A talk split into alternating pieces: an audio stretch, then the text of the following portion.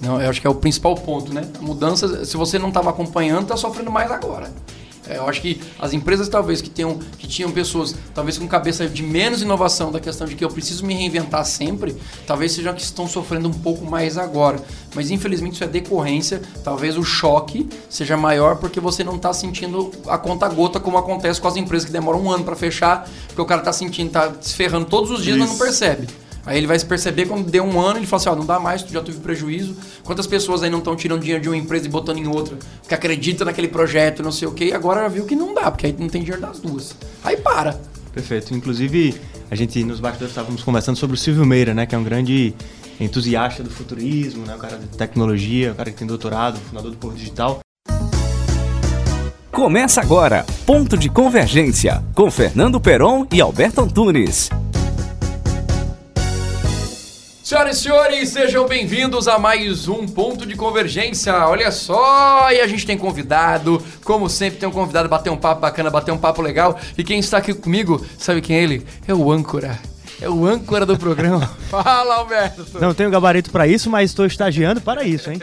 Vai chegar, vai chegar. Roberto, conta para todo mundo que as pessoas estão curiosas. Quem é o convidado de hoje? Nosso convidado é um amigo pessoal, estudou comigo na UFAL, ele, administração de empresas. Atualmente é sócio-diretor da Aéreo Projetos com formação em gerenciamento de projetos, MBA. Bacharel em administração, lá pela UFAL, e tecnólogo em marketing e varejo. E atualmente ele é diretor-presidente da Federação de Jovens Empreendedores de Alagoas. Muito bem, olha só, com vocês, Gabriel Lumba. Isso aí, Gabriel. Seja bem-vindo, viu, Gabriel? Muito obrigado, Peron. Obrigado, Alberto. Uma oportunidade bacana para a gente debater entender melhor a situação que a gente está vivendo. Muito bem, olha só. E, e, no currículo dele também vale acrescentar que ele é surfista, viu? Ele está me ensinando tá a surfar. É se você não conhece o currículo dele, vai no LinkedIn que você vai ver lá, tem surfista, o cara é surfista. Mas cara. isso no, isso é no Pit Bootcamp, no lado B, isso conta muito. muito. Pela disciplina, Com pela. Certeza. Ele é um baita surfista. A, a, né, né, Gabriel? Quando você faz algo, né? Eu acho, que, eu acho que fazer coisas fora do seu, do seu âmbito de trabalho, ter algum tipo de hobby, eu acho que te centra muito para voltar a trabalhar de uma forma mais tranquila.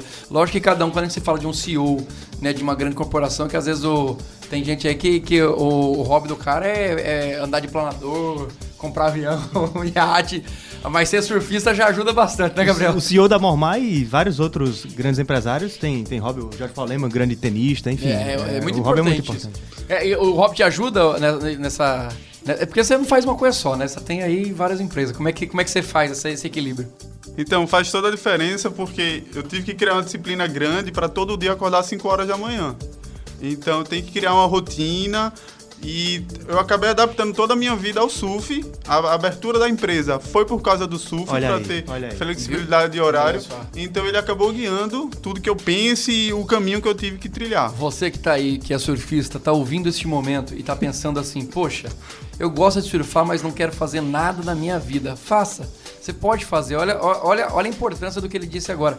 Uma das, do, do, das ideias do cara querer ser é, é, empreendedor foi ser surfista. Por mais que início pareça um pouco é, uma fala, né? Aquela fala meio, ah, que besteira, o cara quer, quer ter horário flexível para ser para ser surfista. Tem dia que não dá para surfar porque tem dia que a empresa puxa mais, não é isso? Exato, infelizmente. De vez em quando Mas isso de qualquer forma você tem muito mais liberdade do que você teria se estivesse numa CLT. E se eu não me engano, você trabalhava na é na Desenvolve que você trabalhava não? Isso. Eu foi... lembro que quando eu te conheci, você falou que estava saindo para poder empreender e ter um pouco mais de liberdade de desenvolver os seus projetos num geral. Como é que foi essa transição assim?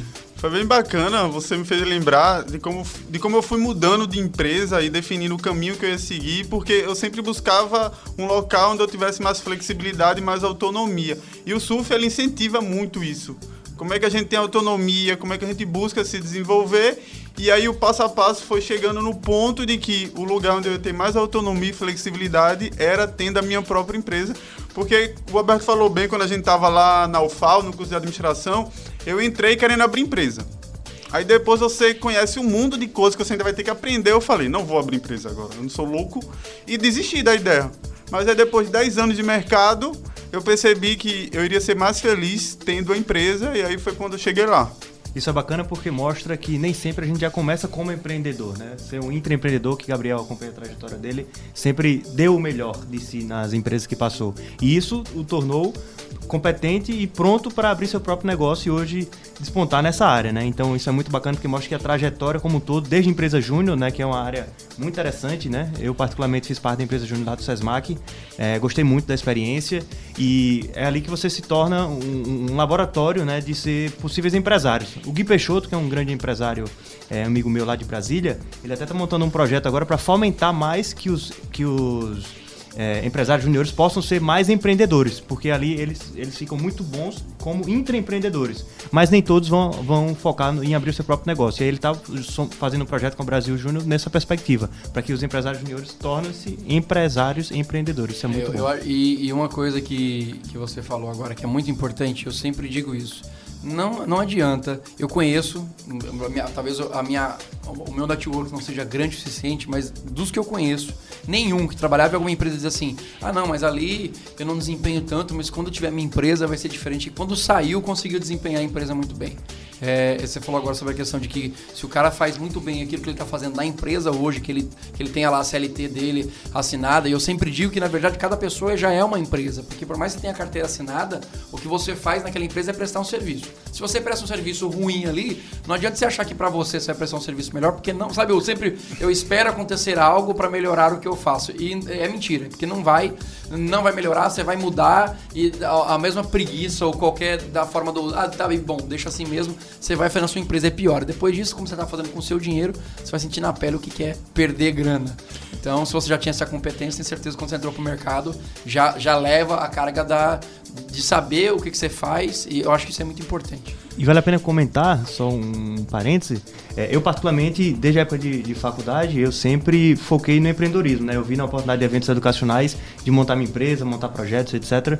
E de um tempo para cá, né, desde 2018, eu estou fazendo os dois paralelamente. Eu estou com minha empresa e estou trabalhando é, em, um, em, outra empresa. Né? Atualmente eu estou no governo do estado, na Secretaria de Ciência, Tecnologia e Inovação, né? trabalhei na RAP também e paralelamente sempre tive os meus projetos. Então hoje em dia, com um mundo muito dinâmico, é possível também você ser intraempreendedor e empreendedor. Né? Basta gerenciar o tempo, principalmente agora que a gente vai falar muito sobre isso, de inovação em tempos de crise. A gente vai falar muito sobre isso, sobre essas metodologias de trabalho que cada vez mais vai permitir o profissional ser multidisciplinar e ter várias profissões ao mesmo tempo também. Né? Isso, um grande aprendizado que eu tive e a gente busca disseminar isso na Federação de Jovens Empreendedores, é que trabalhe como se aquela empresa fosse sua e dê o seu melhor. Porque quando você tiver uma empresa um dia, você já vai estar experiente, já vai ter aprendido. E se você está trabalhando, entendendo que aquela empresa é sua também, você está dando o seu melhor 100%, fazendo o que você pode. É isso que a gente busca e é esse o caminho para a gente evoluir. É, o, você falou agora sobre a questão de trabalhar como se a empresa fosse sua, é uma coisa que eu escuto, e eu tenho quase 40 anos, é uma coisa que eu escuto desde sempre. Mas o que é muito engraçado, porque assim, a gente sempre vê muito da casca, né? As pessoas falam assim, ah, trabalha como se a empresa fosse sua, mas pouca gente explica o que é entender como a empresa fosse sua, porque se eu não tivesse despertado isso há muitos anos atrás, hoje talvez eu não tivesse as minhas empresas, entendeu? Tipo, se eu não tivesse, talvez eu não tivesse hoje o meu negócio e talvez ele não andasse bem se eu já não tivesse essa cabeça, mas poucas pessoas que passaram na minha vida, pouquíssimas, eu tô falando isso lá atrás, eu não tô falando agora, que eu acho que agora tá muito mais, na, tá muito mais no sério, né, da, das pessoas de desenvolver, todo mundo cria conteúdo, todo mundo ajuda, mas antigamente era só isso. Ah, trabalho como se fosse a empresa sua. Mas e aí, o que, que é trabalhar como se a empresa fosse minha? Eu acho que trabalhar como se a empresa fosse sua, para quem está ouvindo e tem uma. tá no querer ter trabalho, tá lá desanimado do trabalho, é entender que o que você faz é importante na empresa e tudo, tudo que você faz tem que traduzir em resultado. Se você não entender que você faz parte de uma coisa maior, não adianta, porque às vezes o cara acha que o que ele está fazendo ali é pouco, é pequeno, é, é, não rola, então ter essa cabeça é muito importante. Isso para você deve ter sido bastante decisivo na hora de dizer assim, vou parar e vou fazer o meu. E se você já adiantou o tema que a gente vai trabalhar hoje, que é inovar. Se você trabalha entendendo que a empresa é sua, você vai ter que inovar. Não tem, não tem outro caminho. Você vai ter que ser mais produtivo, e para ser mais produtivo, você vai ter que inovar, você vai ter que alcançar melhores resultados. A inovação é o melhor caminho para a gente chegar lá, o melhor método. Então acaba é, enraizando e se a gente conseguir levar isso para cada colaborador, vai se tornar cultura e a empresa consegue criar uma base e aumentar as chances de sucesso. Não se iludam, inovação não é garantia de sucesso, não tem método perfeito. Existem passos, existem metodologias que nos ajudam, mas tudo vai depender de diversos fatores: cenário, oportunidade, mercado, as pessoas que estão lá, os contatos que você tem. E é, são essas dicas que a gente quer passar hoje. Como é que a gente pode inovar em tempos de crise e em tempos normais, ganhando, tendo sucesso. Mas o que são tempos normais? O que é a normalidade, na verdade? É, é, é, bom que você entrou e o Alberto falou isso, agora que a gente vai entrar já. Vamos já entrar no assunto do, do, o principal aqui, do que a gente vai falar sobre inovação. Antes da gente entrar e começar a fazer um monte de perguntas e começar. Fala primeiro um panorama. Hoje você trabalha diretamente com inovação, ou seja, você é um cara que está respirando inovação o tempo todo, porque, você, porque quando a gente fala de desenvolver projetos, a gente, querendo ou não, acho que 90% dos projetos são de inovação. É, um ou outro de melhoria, mas eu acredito que a maioria sejam projetos focados em inovação. É, desde quando começou essa pandemia, você tem clientes, você tem, você tem, lógico, é um cara que está ligado no mercado, você consegue já fazer um panorama do que você sentiu de mudança ou a, a, por enquanto ainda está do mesmo todo mundo no escuro e vamos ver como é que vai ser? Então, o que é que a gente já percebeu que naquela primeira semana foi o pior momento. Porque as incertezas eram enormes, a gente não sabia o que é que iria acontecer não sabia o que o, como o Brasil ia se comportar, como é que o mercado alagoano ia se comportar. Então, eu já posso falar para vocês que o cenário de hoje, as incertezas são menores, porque a gente já tem noção de que quarentena não vai acabar de imediato. Não vou entrar nos méritos do, dos detalhes, tá? Mas a gente já, já consegue perceber que as empresas estão se adaptando melhor. Isso não quer dizer que elas estão sofrendo menos. Não estou entrando nesse mérito. Mas as empresas já estão se adaptando e tomando decisões. Porque naquela primeira semana não era recomendado tomar nenhuma decisão, porque você não sabia se o mercado ia continuar ou se o mercado ia retrair. Agora a gente já sabe. Tem setores que estão lucrando muito. Para você ter noção, a gente começou um trabalho agora, na primeira semana da pandemia, com o supermercado. Por quê? Porque ele sabia que ia crescer. Então valia a pena para ele investir. Mas já tem outros setores que tem que pensar duas vezes e avaliar o valor que eles vão investir, porque o momento é de buscar sobrevivência para a maior, maior parte das empresas. Se no início não era aconselhado tomar decisão, agora não é permitido não tomar decisão. Né? Perfeito. É, a gente tá na. Já, já dá para enxergar o que está um pouco à frente. Eu vou falar um pouco sobre o meu setor, né, nesse quesito. Você falou de um supermercado, mas, por exemplo, eu, eu sou proprietário de bar. Tá? E bar já está colocado como uma das últimas atividades a voltar. Bar e restaurante são colocados. Bar, restaurante, barbearias, enfim, no turismo no geral, enfim. É, é a última, são os últimos setores a, a voltar a trabalhar. Eu, por exemplo, tentei. Uh, eu tentei uh, o delivery. É uma coisa que aconteceu. Foi, eu conversei com, com um dos representantes do iFood aqui, o cara falou que uma semana subiu assim, 120 restaurantes entraram no iFood. Hoje dentro do iFood, só em Maceió são 1.818 restaurantes fazendo delivery. Informação do, do iFood Nacional, logo no início da crise a gente teve reunião com eles, do Ajuda Pequeno, aumentou 900% o número de deliveries é, no, no, no, nacional. nacional. Mas sabe uma coisa, eu tenho conversado com alguns empresários que cada vez mais têm diminuído os pedidos nos restaurantes deles. Por quê? No começo é aquela febre. Hoje as pessoas já começam a dizer assim, não dá para pedir comida todo dia. O que eu tenho que fazer? Eu tenho que começar a ir no supermercado, comprar e cozinhar em casa. Porque eu tô em casa eu preciso. Até porque, querendo ou não, cozinhar também é terapia para algumas pessoas. Então é, entra até a inovação que eu falo assim: o restaurante devia começar a botar. É, vende os ingredientes e a receita pro cara fazer em casa. Tá Legal. Legal. Gente, vende já pronto, tudo embaladinho e vende no delivery. A pessoa chega em casa, você manda um vídeo para ela fazer a receita que você tá fazendo, até terapia para ela. Mas aí, voltando rapidamente, eu comecei a fazer delivery. Não rolou. Não rolou porque não vendeu. Vendeu. Mas a venda não é o suficiente para manter uma estrutura de um restaurante. Então, assim, do restaurante, no meu bar. Porque se eu, eu, a gente fez um levantamento rápido. Quando você vai para um, um iFood da vida, pizza, sanduíche, tudo que tem. Aí o cara vai pensar em pedir um bolinho, um pastel de bar para ter em casa. Eu tô lá embaixo, oitava, nona decisão na hora de pedir. Então, para eu ficar vendendo, vender, sei lá, 5 mil, 6 mil por mês, não dá. E é, é, é, uma decisão muito difícil. Como você falou, no começo dá pra tomar a decisão de parar e dizer assim, e aí? Pra todo mundo ir pro delivery, eu vou, vou me sentir fracassado de não fazer. Eu falei, não, peraí, pô. Se o governo hoje deu a base que eu posso suspender o contrato dos meus funcionários, eu posso fechar e vou manter fechado até onde eu puder. Então, é, essa decisão no começo, acho que para mim foi a mais difícil de como a gente ia se comportar. Então, cada ca... uma coisa que é muito importante deixar claro que não existe uma solução única para todos os mercados. Isso, isso tem que ficar cada vez mais claro, que eu, tenho, eu tenho visto muito, muito discurso generalista, onde parece que todo mundo vai sofrer ou todo mundo vai estar bem. Mas não é. Tem gente que vai sofrer mais, tem gente que vai sofrer menos. Como você falou, tem mercado que agora cresceu absurdamente, como os supermercados, por exemplo, que depois volta a normalizar, e tem mercado que caiu muito e vai demorar muito para voltar. É possível inovar sem recurso? Vamos para o primeiro ponto de convergência aqui. É possível inovar sem recurso, Peron? Com total. Gabriel, é possível inovar sem recurso? É até mais recomendado porque você pode sofrer um, um risco menor caso não dê certo. E vamos lá, estamos falando de tipos de inovação e o que é que você está pretendendo fazer. E no momento atual, a gente tem que buscar inovações e eu tô, eu tô com uma linguagem para pequenas e médias empresas, tá? Que aí o, o capital é mais reduzido, ela já tem certas limitações. Empresas grandes é outra história, é outra conversa. E a gente está trazendo aqui para especialmente o mercado de Alagoas. Então, ele, o foco é sobreviver. E pensando em sobreviver, eu tenho que pensar em soluções simples e imediatas. Esse é o que muda. Não dá para pensar em médio e longo prazo. E eu vendo projetos, eu acredito em projetos, trabalho com projetos há 10 anos, e você só pensar em curto prazo é um tiro no pé. Só que o momento não nos deixa outra opção. Porque se você pensar a médio prazo, pode ser que a sua empresa não exista daqui a dois meses. Então, a, a proposta que a gente está trazendo é pensar em uma semana. Você tem que trabalhar a inovação diariamente e pensar em coisas simples. Mas essas coisas, coisas simples que envolvendo a equipe pode fazer a diferença para a tua empresa.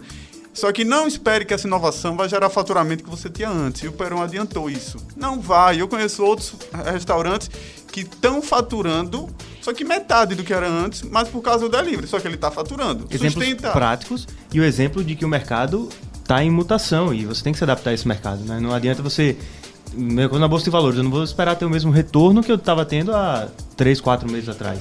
O mercado está ali, você tem que se adaptar. Nesse você falou, inclusive, tem restaurante que está vendendo delivery no prejuízo, pra, dizendo para mim que conversou comigo que você trabalha para manter minha marca. Eu falei assim, cara, você está matando Sim. o teu negócio, você não está vivendo, cara. Você tá, você, você já está dizendo que você não consegue nem bancar a tua, a tua, a tua estrutura, para, pô, não é feio parar. Às vezes dá uma parada para reestruturar e se mostrar de outra forma é melhor do que ficar insistindo. Isso é, é, é na inovação também tem muito disso, né? Testar, olhou e, e, e, e sentir para mudar. Perfeito. E, e, ela vai bater pesado em algo que é muito difícil para a gente, né? Assumir o erro. A inovação é isso. Se você não assumir erro, você nunca vai conseguir inovar e nunca vai conseguir criar uma cultura inovadora. Porque é, pensou, organizou, testou e verifica, vou fazer ou não. Aí você toma a decisão se continua ou se melhora. Dá errado não quer dizer que você vai ter que abandonar aquela solução. Você vai voltar atrás, melhora e propõe ela alterada e vai testando. Seria um MVP? Isso. É o. Mínimo produto viável, né? Pra quem Isso, perfeito. No... Que é, é o ideal, é lança uma inovação com MVP. O mínimo produto viável, que é para você verificar se faz sentido ou não. Testa com amigas, com amigos, com clientes parceiros antes de jogar no mercado. Lembrando porque provavelmente vai ter erro. Isso é para, como falou, mínimo produto viável quando você está lançando realmente um produto. Mas às vezes você está lançando um serviço, ou independente. Só para as pessoas entenderem que quando a gente fala assim, testar, é o seguinte: talvez quando você cria uma nova forma de delivery, o cara inventou, sei lá, vai entregar de drone, de helicóptero, não sei. O cara inventou um negócio, ele viu que ele podia render mais porque ele entrega mais rápido e tal testou, viu que teve algumas falhas, é voltar e começar a fazer de novo. Não é, é justamente para entender que é só lançar produto, não a inovação. Você falou sobre a questão do tempo, é muito importante mostrar que assim empresas grandes, essas gigantes, é, o que você vê de promoção sendo lançada agora, essa promoção ela foi, ela foi feita há seis meses atrás, um ano atrás, esses caras estão planejando para fazer um, um, lançamento. A pequena empresa não tem isso para poder é, é, é, trabalhar. Agora tem muito menos, né? Isso. Agora é mais imediatista ainda. E é importante destacar também a inovação interna, que é para eu, eu posso reduzir meu custo com a inovação interna, aumentar a produtividade da minha equipe, melhorar a organização da empresa. Então, um software que você implanta, uma mudança de método de trabalho, uma reunião diária que você começa a executar é uma inovação. E eu recomendo os nossos clientes, quase todos estão fazendo já, até porque a gente trabalha assim, eles estão fazendo reunião reuniões diárias com as, com, a, com as equipes para acompanhar o que está sendo produzido, acompanhar os projetos e tentar ter um resultado imediato. Então é bem importante isso. E lembra, qualquer mudança que você faça na sua empresa, ela é considerada uma inovação, mesmo que ela já exista no mercado. Mas para a sua empresa, aquilo é a primeira vez que está acontecendo. E os espaços de trabalho, hein, Peron? Hein, Gabriel? O que, é que vocês acham referente a isso? O que, é que vocês pensam referente a isso? Porque os ambientes de trabalho agora estão mudando completamente, né? Então estão inovando. É, temos o exemplo do Sávio Carnaúba, né? É, falei, hoje eu estava conversando com, com ele que Sávio falou que um home office para ele funcionou absurdamente mais em produtividade. Tem outras empresas que também estão descobrindo que Isso. a produtividade no home office pode ser maior. O é, que, que você acha? Você tem recebido, das demandas que você tem, tem notado é, também esse olhar na questão do estou entregando a minha sala, não quero mais trabalhar com isso. Acho que a minha empresa, todo mundo em home office ficou melhor, a gente vai se encontrar em cafés e, e resolver. Porque é uma, uma, uma, mudança que já teve em Maceió de muito tempo é que café virou ponto de trabalho. Todos os cafés de Maceió Isso. são ponto de trabalho. Sempre vai encontrar pelo menos uma mesa com duas, três pessoas, notebook aberto, usando Wi-Fi. Ou seja, você consegue trabalhar meio que um escritório ali se for rápido, né? passar o dia todo lá atrapalhando a cafeteria, mas se for rápido. Tem sentido isso? Já tinha sentido isso antes e agora? Como é que está essa questão dos clientes que você atende? Assim, de... É, o feedback que a gente está recebendo é que a produção tá igual ou melhor do que acontecia antes. Só que tem um fator que até me alertaram. O pessoal tá de quarentena. Então tem esse influenciador aí grande de que talvez as pessoas estejam trabalhando tanto porque não tem alternativa de sair de casa. Então é momento de testar. E aí, quando for liberado, aí você pode testar. Não precisa de imediato voltar se você tiver é, cortado o aluguel da sala ou tiver mudado alguma, alguma coisa da estrutura. O mais importante é a inovação, ela preza isso, é tome decisões com avaliação e com sabendo o que é que você ganha, o que é que você perde. Porque todos os caminhos que a gente segue vão trazer isso. O home office ele é bem positivo, dependendo do serviço, produto que você trabalha e da maturidade da sua equipe. Porque pode ser que as pessoas não consigam absorver isso e não consigam gerar o resultado que você espera. Então é bem, é bem importante avaliar, porque relacionamento humano nunca vai mudar. Então não tem tecnologia que quebre. A tecnologia sempre trabalha com isso. E não adianta, a gente estava falando, Perão, aqui, que o mundo vai mudar o mundo continua transformando como sempre aconteceu. Nunca. A única coisa que a gente que é a certeza é a mudança, porque a única coisa que a gente tem de certeza no mercado é que ele muda. Entendeu? Tipo, eu só pegar o mercado de 10 anos atrás, 5 anos atrás, não precisa de muita coisa, não. O que era moda, o que não era. E eu não falo moda só de roupa, não. É moda, é forma de trabalhar, o que as pessoas viam, o que as pessoas queriam. Tudo é, a, a mudança já é a certeza do mercado. Eu acho que essa não, não tem. Não, eu acho que é o principal ponto, né? A mudança, se você não estava acompanhando, está sofrendo mais agora. É, eu acho que as empresas talvez que tenham que tinham pessoas talvez com cabeça de menos inovação da questão de que eu preciso me reinventar sempre, talvez sejam que estão sofrendo um pouco mais agora. Mas infelizmente isso é decorrência, talvez o choque seja maior porque você não está sentindo a conta gota como acontece com as empresas que demoram um ano para fechar, porque o cara está sentindo, está se ferrando todos os dias, isso. mas não percebe. Aí ele vai se perceber quando deu um ano, ele fala assim, ó, não dá mais, tu já teve prejuízo. Quantas pessoas aí não estão tirando dinheiro de uma empresa e botando em outra, que acredita naquele projeto, não sei o quê, e agora viu que não dá, porque aí não tem dinheiro das duas. Aí para. Perfeito. Inclusive, a gente nos bastidores estávamos conversando sobre o Silvio Meira, né, que é um grande entusiasta do futurismo, né, o cara de tecnologia, o cara que tem doutorado, fundador do Povo Digital. Tive a oportunidade de fazer uma live com ele e eu acho que vale a pena a gente trazer um pouquinho o texto que ele escreveu também, porque ele é um cara que tem uma visão muito para frente, né? E aí na live ele contou, né, que a, a, a projeção de, dos, próximos 30, 40, 50 anos estavam vindo à tona, tudo devagarzinho, e aí veio a pandemia e acelerou tudo, né? Então, tudo que a gente tinha para os próximos 30, 40, 50 anos, estamos vivendo agora, né? E muito dessa questão do, do teletrabalho e dessas formas de equipe. Mas é que tá, isso não é projeção para 50 anos, que isso já se fala há 20 anos atrás. Não, não, não, não é fazer não. Né? Não é se fazer, não. Eu tô falando assim, isso já se falava que era futuro há 20 anos atrás. Sim. Entendeu? Há 20 anos. Cara, ah, teve até uma brincadeira que eu vi, um meme que eu achei muito bom. Nos Jetsons já falava sobre isso. Né?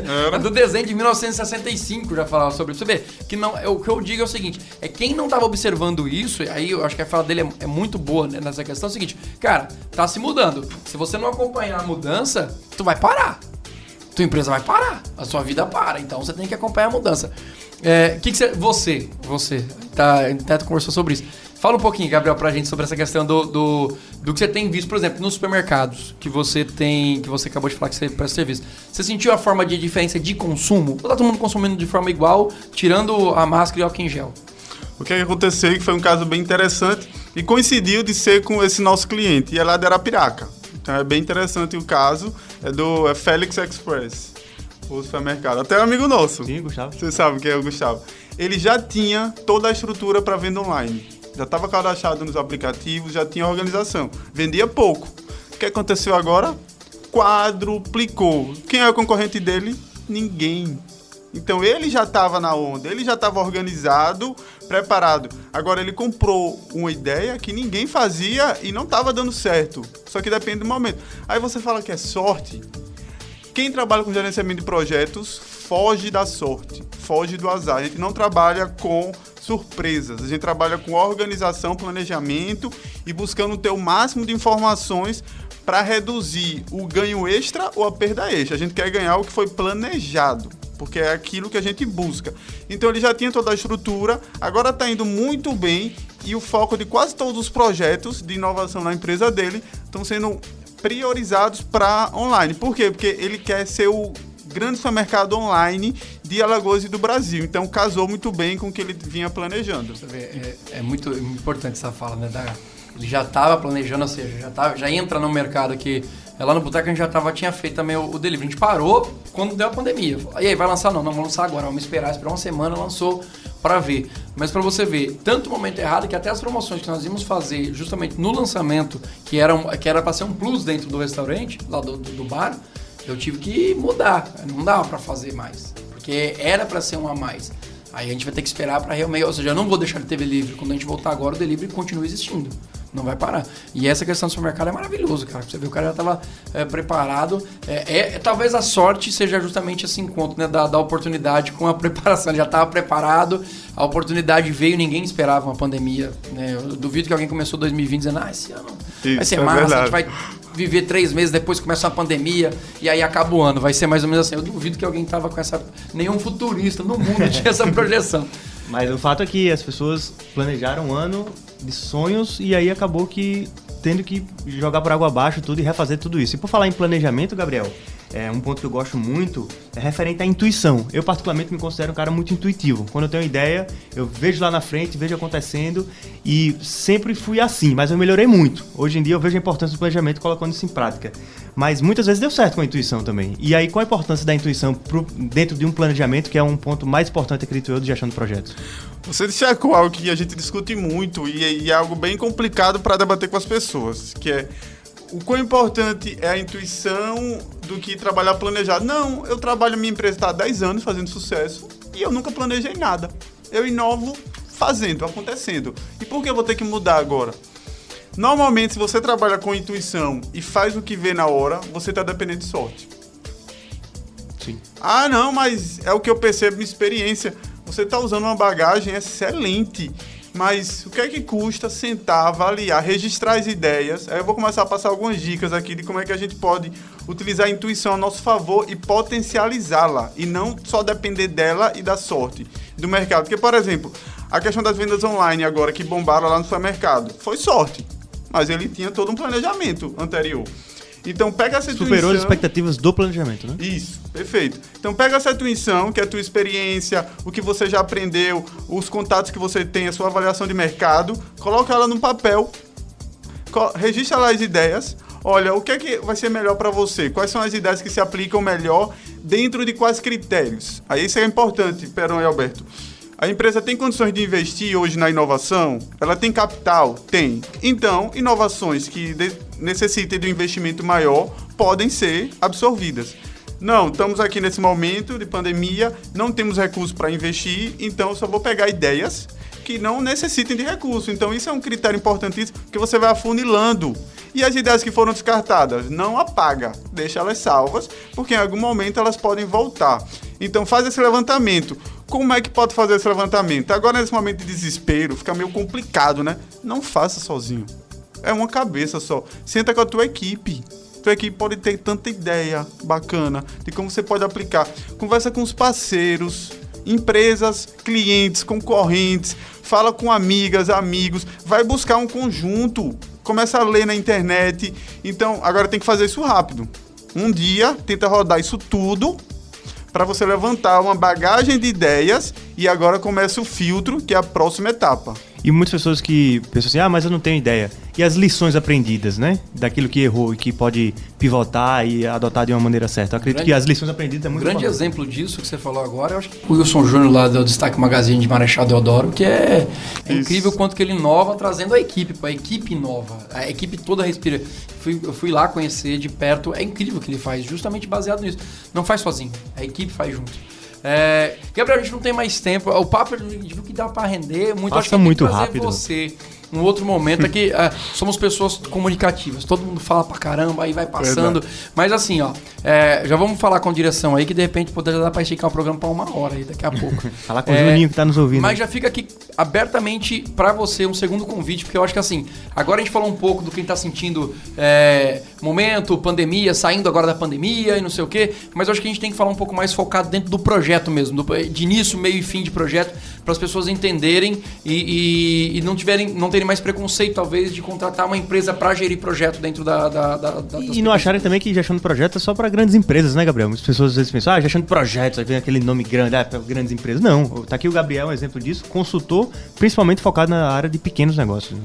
Isso, perfeito. E para ajudar nesse momento, a gente está oferecendo uma mentoria de uma hora focada em planejamento e inovação gratuita para pequenas e médias empresas, que é para ajudar para que ela entenda como é que ela pode fazer e aplique de imediato e mostrar para ela que trabalhar organizado é o caminho e aumenta a sua chance de sucesso. Beleza, então, é isso aí. Gabriel, obrigado pela sua participação aqui. Vamos voltar, a gente vai trazer você de novo aqui para bater um papo sobre isso, de novo. Sobre, fo- vamos focar agora realmente no projeto em si, que eu acho que isso é, ajuda muito, muito isso, pequenos e médios empreendedores. E Alberto, e aí? Sensacional, inovação em tempos de crise, com gestão de projetos, eu acho que é uma receita de bolo muito boa. Quem conseguir pegar essas dicas que ficaram aqui, os insights, vai colocar em prática no seu negócio, no seu projeto e com certeza vai ter bons frutos aí. Então desejo muita, não sorte, mas um excelente trabalho para todos. Justamente. Quiser potencializar, já sabe, procura aí a Aero, né? Gestão de projetos, pode procurar Gabriel Lumba. Senhoras e senhores, vou ficando por aqui, mais um ponto de convergência. Eu espero que vocês tenham gostado. O papo é sempre assim, descontraído, divertido, muito bom, informativo principalmente. Acho que o principal é ser informativo. E vamos. Então, embora, Alberto? Agora é hora, né? Simbora. vamos Então lá. vamos embora. Obrigado, valeu, Gabriel, valeu todo mundo que ouviu até agora. Tchau.